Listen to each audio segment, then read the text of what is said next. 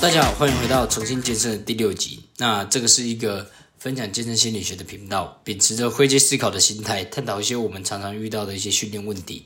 那我们这边不讲究训练的一些解决方法，我们是希望给各位一些灵感，去反思一下自己训练遇到的一些问题。OK，那各位，你有没有想过，如果今天你和以前的自己要请教一件事情的话，你会请教什么？这个问题一直在我的脑袋最近一直在徘徊。因为我的想法是，我们常常跟一些比自己更厉害的人去学习，但别人的经验其实不一定是我们的经验。而如果你可以跟未来或者是过去的自己去请教一些事情的话，其实你可以得到更多，因为他们这些过去的自己跟未来自己都是你自己所经历到的一些事情所做的延伸。所以我就在想，可以跟我自己过去。请教一些什么事情？我觉得一件很重要的事情就是，我想到小时候，为什么我可以做事情可以那么开心？我可以那么的专注于当下所发生的事情。其实那个东西在外人眼光来看，或者是现在眼光来看的话，是非常无聊的。所以活在当下这个东西，就变成是我一直想跟自己去请教的东西。过去的自己似乎。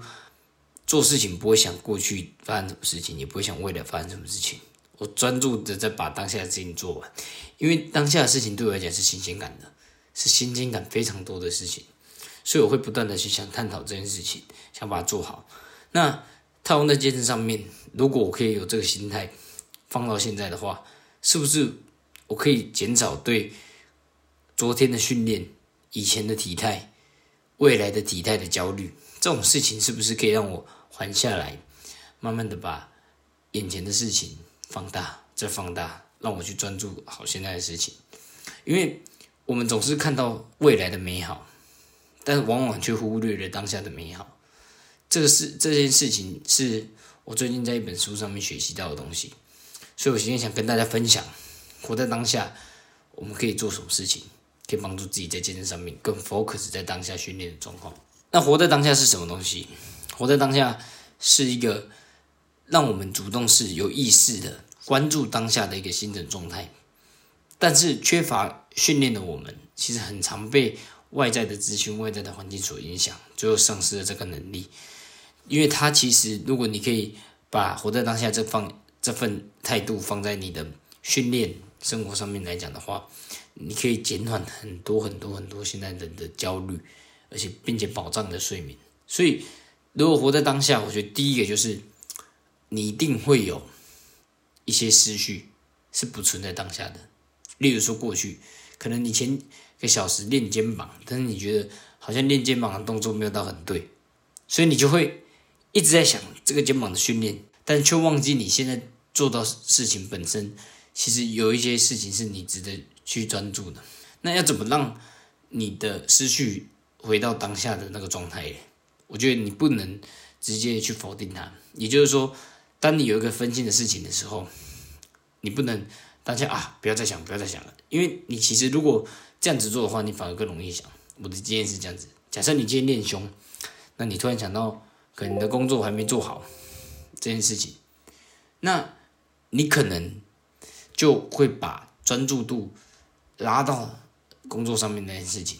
如果你无意识的去理会这件事情的话，但如果你有意识的去接受到哦，我工作的事情，那我先把这工作事情想好，那段时间想好之后，并且有意识的告诉他，OK，那这段思绪我已经结束了，我要专注到当下的事情，你就在这时候可以得到比较好的一个专注度在当下，所以这个事情很简单，当有一个想法是。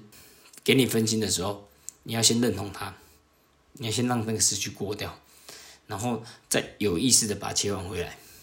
就这点，我觉得是蛮有效的。不要让那个事情一直在想，或者是马上叫他走，因为你马上叫他走，你就会有反效果。OK，那第二个方法是，你觉得，我觉得你要保持一个很好奇的心态去观察这周遭的世界发生的事情，因为我们从小到大。唯一减少的就是好奇感。你对这个事情看过几百次，你已经不会产生任何好奇感了。所以你对这个世界有时候是无感的，反而你会把希望寄托在过去跟未来，因为过去总是美好的嘛，人都只记得过去自己美好的样子，忘记痛苦的样子。例如说，你这做这份工作，或者是你在做这件事情的时候，你就会想到之前做那份工作好像比较好，因为记忆只会是停留在好的地方啊，很少坏的记忆会被你暂存下来。当你跟现在的自己比较的时候，那未来也是很多人会寄托的东西，会想着未来自己会变多好多好，但是你却忽视了，其实当下有好多好事情在发生。其实真的有很多好的事情发生，因为我实际上保持这种好奇心在去观察周遭的世界的时候，发现有很多事情、小事情，健身一点点小小推的动作，你仔细去观察，也会有新的感受。也会一个做好几百次的动作，你仔细的去专注的训练，你也是有新的感受。每次的感受绝对都是不一样的。如果你认真观察的话，但如果你都把思绪焦聚焦在你之后会长多大、变多大，你反而会对未来有种焦虑感，你反而会没有办法好好的在当下，你会一直急躁的想去未来的地方，你反而在精神状态上面来讲，你是起伏非常不定的，所以。保持好奇心也是我想要跟过去的自己学习的。以前我可以看到一件事情很新奇，我就一百八的投入。现在我能否把这种态度移转到我现在的这个生活上面？我觉得是可以的。各位可以试试看。然后在第三个方法，我觉得是让你的过去、现在跟未来的状态，你去把它详细的去把它理出来。这三个点。因为如果你不确定过去的自己发生什么事情，导致于现在的自己又未来会以这样的方式发展的时候，你会一直去想过去跟未来，因为你会不断想定位你这个人。人就是很，嗯，我觉得缺乏安全感的动物。你必须要给自己明确的方向，必须要让自己明确知道自己现在在哪里，你才会安心。所以我觉得把这三样东西去定位，我觉得很重要。以健身来讲，就是你初期做了什么训练。那你现在靠这些训练到达什么样子？你未来想要到达什么样子？分批好之后，你就会知道说，哦，过去怎么样其实已经不重要了。但我已经做好这些准备，到了现在这个状态。那我现在这个状态要达到未来的状态，我该做什么事情？他很清楚，他不会是很模棱两可的，所以你就不会一直去想，一直去想，一直去想。所以以上这三个方法，我觉得都还蛮重要的。就在这个主题上面，活在当下。今天想跟各位分享，就正是这个问题。那你也可以自己去问自己说：如果跟以前的自己请教的话，你会想要从以前的自己学到什么东西？每个人的答案不一样，但是相信你问的这个问题，对你的训练上，对你的生活上都是很有帮助的。那最后补充一下，有人。会觉得说活在当下是不是跟有目标是有点矛盾的？就是我如果有目标，是不是就没办法活在当下？因为我会一直想着目标。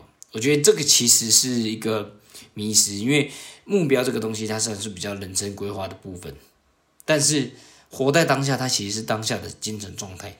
所以你可以同时保持好的精神状态。但是在生涯规划上面来讲的话，你做目标性，我觉得这是完全没有问题的，因为它是两个维度。